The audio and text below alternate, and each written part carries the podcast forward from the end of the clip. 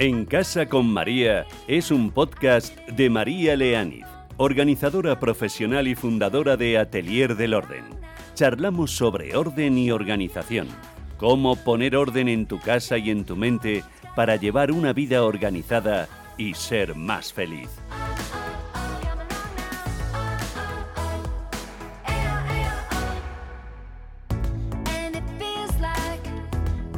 ¿Qué tal? ¿Cómo estáis? Bienvenidos una semana más a En Casa con María. A lo largo de una vida se van acumulando muchos objetos, cosas que te han ido acompañando en el caminar y con las que generas apegos. Pero hay momentos en los que de forma obligada o voluntaria tienes que desprenderte de esos objetos. O bien por un cambio vital, un cambio de casa, el fallecimiento de un ser querido, o bien porque la acumulación de cosas te está agobiando tanto que te hace infeliz. Y cuesta, vaya que sí cuesta. Dejar ir cosas que te traen recuerdos de momentos felices vividos, objetos por los que pagaste una suma importante de dinero, que están en buen estado, que no quieres dejar ir.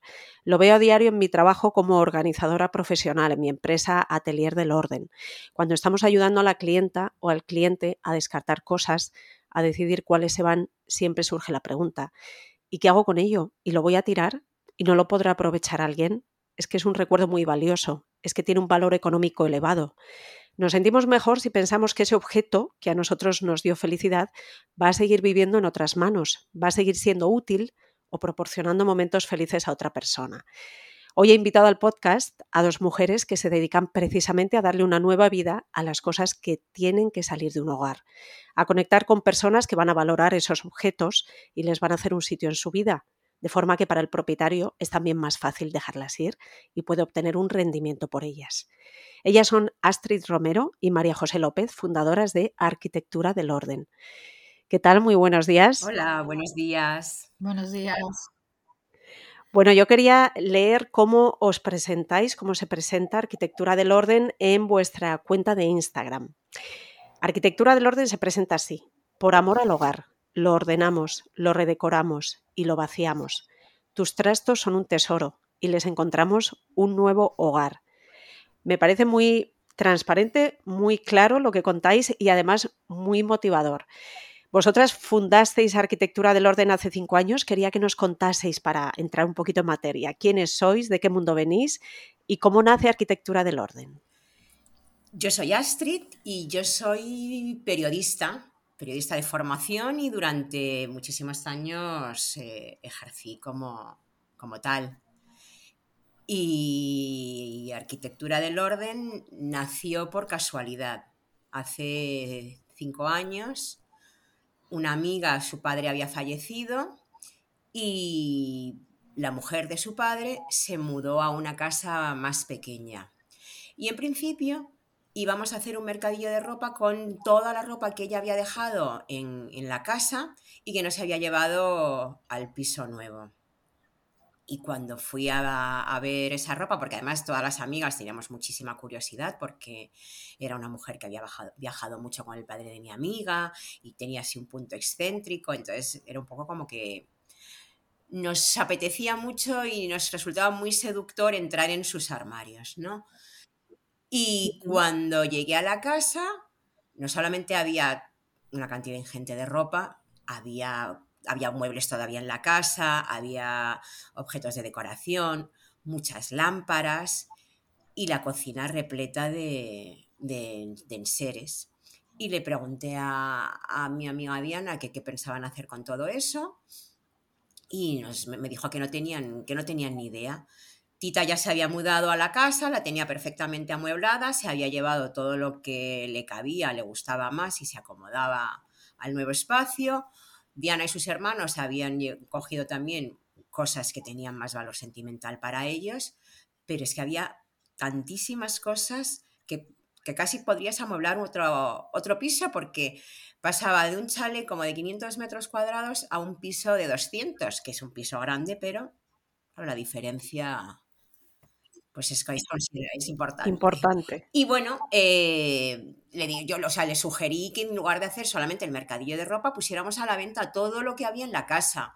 Yo he vivido muchísimos años en Estados Unidos y, es, ahí yo conocí el concepto de state sale, que es la idea de poner a la venta todo, todo el contenido de la propiedad. Y bueno, se lo planteamos a, Tita, le pareció bien, porque había, antigüedades en la casa, y muebles y cómodas, y en fin. Y le pareció una idea fantástica y, lo pusimos en marcha.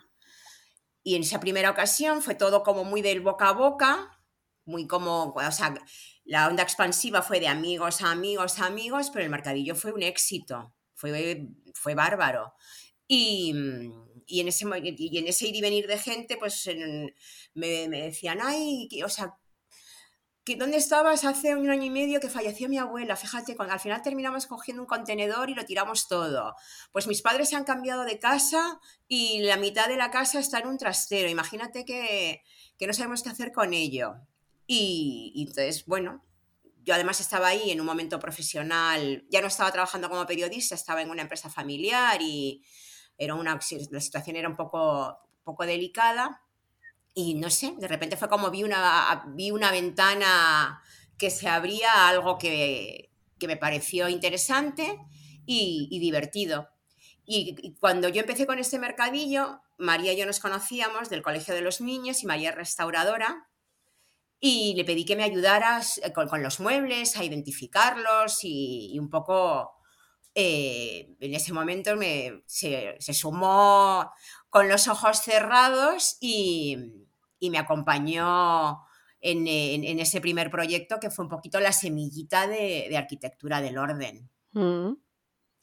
Es verdad que hay veces que se junta todo, ¿verdad? En la vida, que una puerta se está entrecerrando porque ya cierras una etapa y de repente se abre una ventana, entra luz, encuentras a la persona adecuada, encuentras algo que te motiva Hablando de la actividad que desarrolláis, cuando las organizadoras profesionales vamos a ordenar y organizar casas donde hay acumulación de cosas, donde se ha vivido ya, hay recuerdos de viajes, hay recuerdos de una vida personal y profesional, muchos recuerdos, hay objetos que son valiosos económicamente o sentimentalmente. Ese valor ha generado apegos y raíces en la persona que son difíciles de romper. Vosotras ofrecéis una muy buena alternativa que es buscarles un nuevo hogar me gustaría que nos hablaseis de ello. Pues, o sea, realmente nosotras trabajamos con el apego a diario porque realmente es, así, o sea, son tus cosas, las cosas de tus padres y a la hora de deshacerte de ellas, pues, pues te cuesta porque al final tienen un valor sentimental y aunque ya no te caben en casa, pues tienes ahí algo que hace que, sea muy difícil, ¿no? Nosotros eh, intentamos conseguir que ellos entiendan que, que es la mejor opción, porque al final si tú no puedes o sea, si tú no puedes asumir ese objeto, que otra persona se lo lleve, lo considere un tesoro, lo valore, en lugar de que acabe en un punto limpio o en un trastero, ¿no? Que es otra opción que a veces es como, pues lo guardamos en un trastero. Los trasteros son cementerios donde entra polilla, los muebles se acaban olvidando allí o pasa tanto tiempo que si no tienes sitio, entonces es una opción magnífica porque al final nosotras monetizamos todos los objetos, ¿no? No solo vendemos la cómoda o el mueble que tiene más valor, sino que también vendemos pues, el tendedero, los, las herramientas. Y yo creo que es una opción fantástica y al final la gente que trabaja con nosotros está súper contenta, nos recomienda. Hemos hecho pues la casa de, una, de un chico que se lo recomendó a su tía, que luego hemos hecho la casa de su tía. O sea, creo que, que ayudamos bastante en este sentido. Mm para aquellos que, nos estén escuchando ¿no? y se estén aproximando un poco por primera vez a esto, ¿es lo mismo una venta de garaje, un mercadillo o una jornada de puertas abiertas? ¿Es todo lo mismo o tiene matices cada una? Tiene matices, son cosas distintas. El, fin es el mismo, que es desprenderte de cosas, mm. pero la venta de garaje es algo que haces tú un poco más a nivel particular en tu casa, con esas cositas que, de las que te quieres deshacer, pues los juguetes de los niños, la ropa de esquiar que ya no usas o, los libros. Y, las puertas abiertas es poner a la venta todo lo que hay en la propiedad, desde las cosas más cotidianas a aquellos objetos más especiales. Es un concepto más integral. Mm. ¿Y qué tratamiento legal tienen estas actividades? Porque seguro que hay quien dice, uy, esta opción a mí me vendría de maravilla, pero ¿esto será legal? ¿Estará permitido? Está permitido porque es verdad que no está regulado porque es una actividad muy, muy reciente, pero tú en tu casa estás en tu derecho a hacer aquello que consideres oportuno mientras que no estés infringiendo ninguna ley. Esto es como, pues hace unos años no existía la venta online y hace unos años no existían tiendas que también eran café a la vez. Entonces, ¿eso cómo se, cómo se regulaba? o los repartidores a domicilio. Al final la sociedad avanza siempre muchísimo más rápido que, que los legisladores. Entonces, es una actividad perfectamente, completamente legal, pero sí es verdad que no, que no hay una, una regulación estricta. Nosotras lo que hacemos es gestionar la venta de objetos de legítima propiedad con un mandato de, esa propiedad y, y, no es una actividad comercial continuada. Somos intermediarias, con lo cual mm, es perfectamente, perfectamente legal. Mm, porque además se realiza en una propiedad privada. Correcto. Mm. ¿Proponéis esta alternativa a cualquier persona que quiere deshacerse de cosas que ya no utiliza o, suelen llamar más en casos de mm, casas que se quieren vaciar, que la familia tiene que vender y quiere vaciar, que se ha producido un fallecimiento, un cambio de vivienda, tienen que ponerla a la venta? ¿Con qué, con qué perfil trabajáis más habitualmente? A ver, nosotras generalmente vaciamos casas completas, porque al final ese es, en lo que estamos especializadas, pero es verdad que lo que necesitamos es que haya un mínimo de objetos, porque al final viene mucha gente y esto tiene que ser rentable tanto para la familia como para nosotras. ¿Qué pasa? Que hay casas que no tienen muchos objetos, pero sí tienen cosas bonitas que merecen la pena y por eso hemos desarrollado los mercadillos que hacemos puntualmente al que nos llevamos cosas de muchas casas, ¿no? Porque al final nos cuesta decir que no, intentamos siempre buscar soluciones para casi todo el mundo, pero nosotras generalmente vaciamos casas completas. ¿Y qué sistema utilizáis para establecer los precios de los objetos que, que se venden? Nosotras para, para poner los precios hacemos una investigación o sea, no ponemos ningún precio al azar. Es verdad que al final, después de todo este tiempo, hay cosas, vajillas que se repiten, hay muchos objetos, ¿no? Astrid siempre dice que los objetos van de una casa a otra, nos van como hablando, ¿no? Hay objetos que se repiten siempre, pasan como el testigo. Y, hacemos una investigación de los objetos que no conocemos. Eh, intentamos, aunque ponemos los precios por debajo del mercado de segunda mano, porque al final en tres días tienes que vaciar una casa, intentamos ganar lo máximo posible, pero que todo el mundo se vaya muy contento y hacemos, o sea, no ponemos precios al azar. Siempre investigamos antes. Ajá. ¿Cómo dais a conocer estas jornadas de puertas abiertas o estos mercadillos? ¿Qué canales utilizáis para que la gente se entere de que hay objetos interesantes a la venta en una fecha y en un lugar concreto, a lo mejor en su zona de influencia o cerca de su casa? Lo publicamos en, en nuestra página web. Tenemos una sección de próximos eventos. Tenemos también una lista de difusión a través de, WhatsApp, a, la que les mandamos directamente a esas personas que están en la lista de difusión la convocatoria y con un link a la web para que puedan ver las, algunas de las cosas que, que estarán a la venta durante esas puertas abiertas. Y, luego también, claro, usamos las redes sociales. Eh, lo publicamos en nuestra, en nuestra cuenta de Instagram. Mm. ¿Y suele haber mucha afluencia de personas interesadas en comprar esos objetos de los que se deshace otra familia? Muchísima. Viene muchísima gente. Cada vez más, claro, porque al final eh, es divertido, porque al final es un plan que es divertido, vas a otra casa, ves una casa diferente, eh, hay millones de objetos, o sea, mucha gente que viene en plan no me voy a llevar nada, siempre se acaba llevando algo y, es verdad que, tenemos muchísima, muchísima afluencia de público. Es que es un plan muy divertido. Yo creo que juega mucho esa curiosidad que todos tenemos, al menos yo siempre la he tenido. Yo de pequeña me moría por ir a casa de mis amigas y ver cómo eran sus casas. Entonces yo creo que juega mucho esa curiosidad de, ver cómo, cómo, son las casas ajenas, cómo viven otros. De hecho, la, yo creo que las revistas de decoración, aparte de ese punto ¿no? de, de decoración y de prescripción que tienen, a mí me divierten por ver cómo viven otros. Totalmente, totalmente. Cosas dispuestas en sus casas otros, ¿no? Es, ese punto voyeur que, que tenemos mm, yo creo que juega una baza importante en este, en, este bueno, en este proyecto. Claro, y en el atractivo, claro que sí. Es que pasas una mañana, ves historias interesantes. Siempre decimos que los objetos cuentan historias, es verdad. Seguro que habéis tenido anécdotas que os habéis encontrado con, con objetos curiosos o mm, os han pasado cosas. Contadme alguna que hayáis vivido en este trabajo tan especial y tan bonito que tenéis o alguna historia que os haya interesado o emocionado especialmente. Eh, eh, tenemos varias. Yo cuento una y que Astrid cuente. Yo recuerdo una que a mí fue una de nuestras primeras casas. Bueno, de hecho fue la primera casa que hicimos Astrid y yo juntas, con lo cual tengo ahí como un recuerdo muy bonito.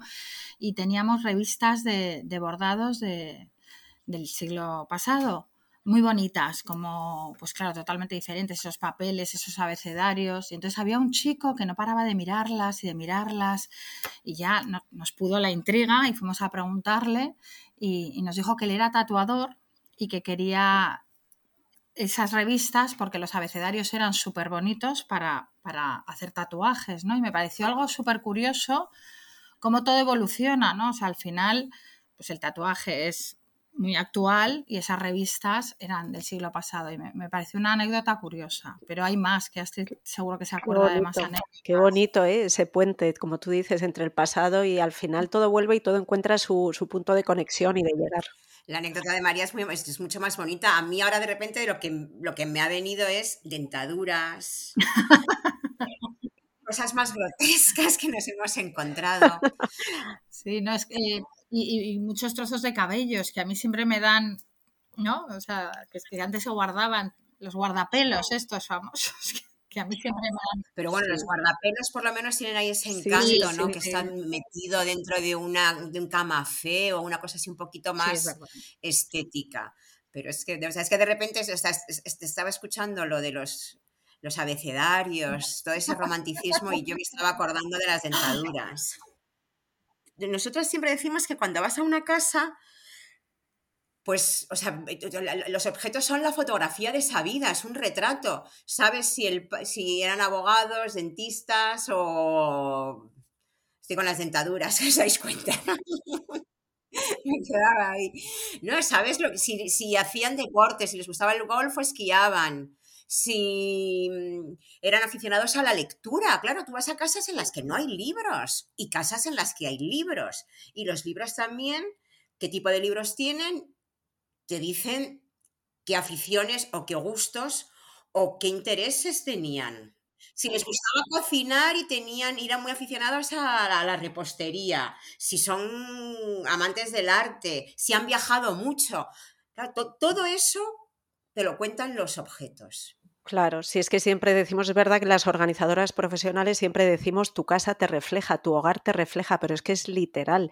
¿Y cuáles son los mayores apegos que detectáis? Apegos emocionales por recuerdos de personas que ya han fallecido, por una etapa anterior de la vida pues de la persona propietaria que se ve con nostalgia, por objetos en los que, no sé, realizaron una inversión económica importante. ¿Cuáles son los apegos con los que os topáis? Yo creo que a, veces el, apego está muy relacionado con el valor de las cosas económicas. Es decir, que cuando las puertas abiertas son jornadas en las que en tres días tú vacías una casa, con lo cual siempre jugamos con precios que son muy atractivos. Entonces, el apego entra sobre todo cuando tú le dices, bueno, es, es que esto no se va a vender por mucho. Entonces, ah, bueno, pues ahí es cuando como que de repente se despierta ese, ese cariño, ese, ese recuerdo. Pues, no, me quiero desprender de ello si, si el rédito económico que voy a obtener no es lo que espero. Porque generalmente las cosas que tienen, o sea, al, final todo tiene apego, todos son recuerdos, o sea, es, es, una situación dura y complicada que nosotros intentamos siempre acompañarles, que todo sea muy bonito, que haya una puesta en escena muy especial, para que, para que sea, ¿no? Astrid, recuerda tú la, esta, eh, que hace poco te dijeron que es que esa frase me encanta, ¿no? En una casa que alguien te dijo, es que no me acuerdo ahora exactamente porque...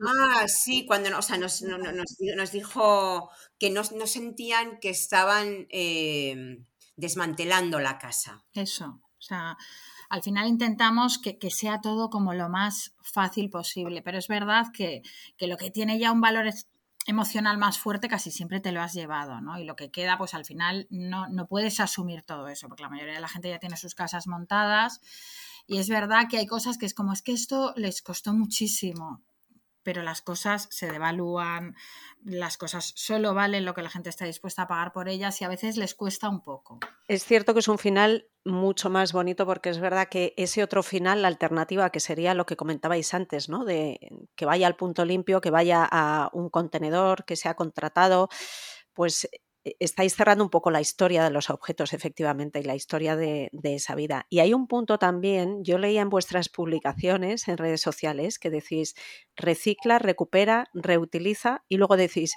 y si puedes, trae tu propia bolsa. ¿Qué factor juega la sostenibilidad y la economía circular en todo esto?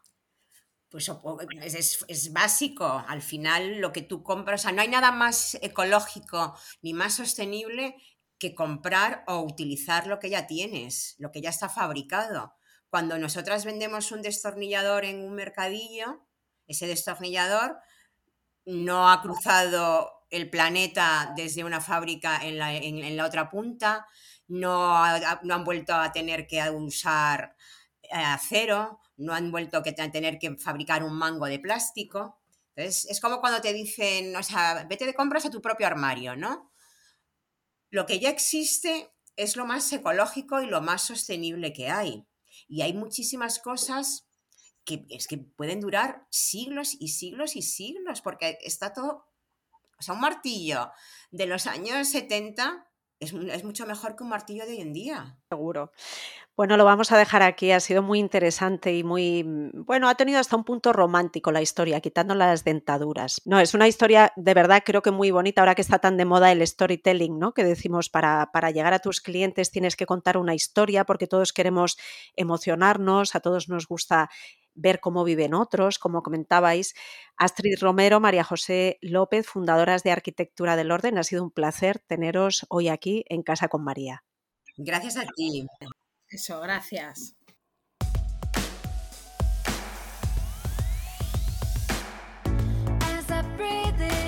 En Casa con María es un podcast de María Leániz, organizadora profesional y fundadora de Atelier del Orden. Charlamos sobre orden y organización, cómo poner orden en tu casa y en tu mente para llevar una vida organizada y ser más feliz.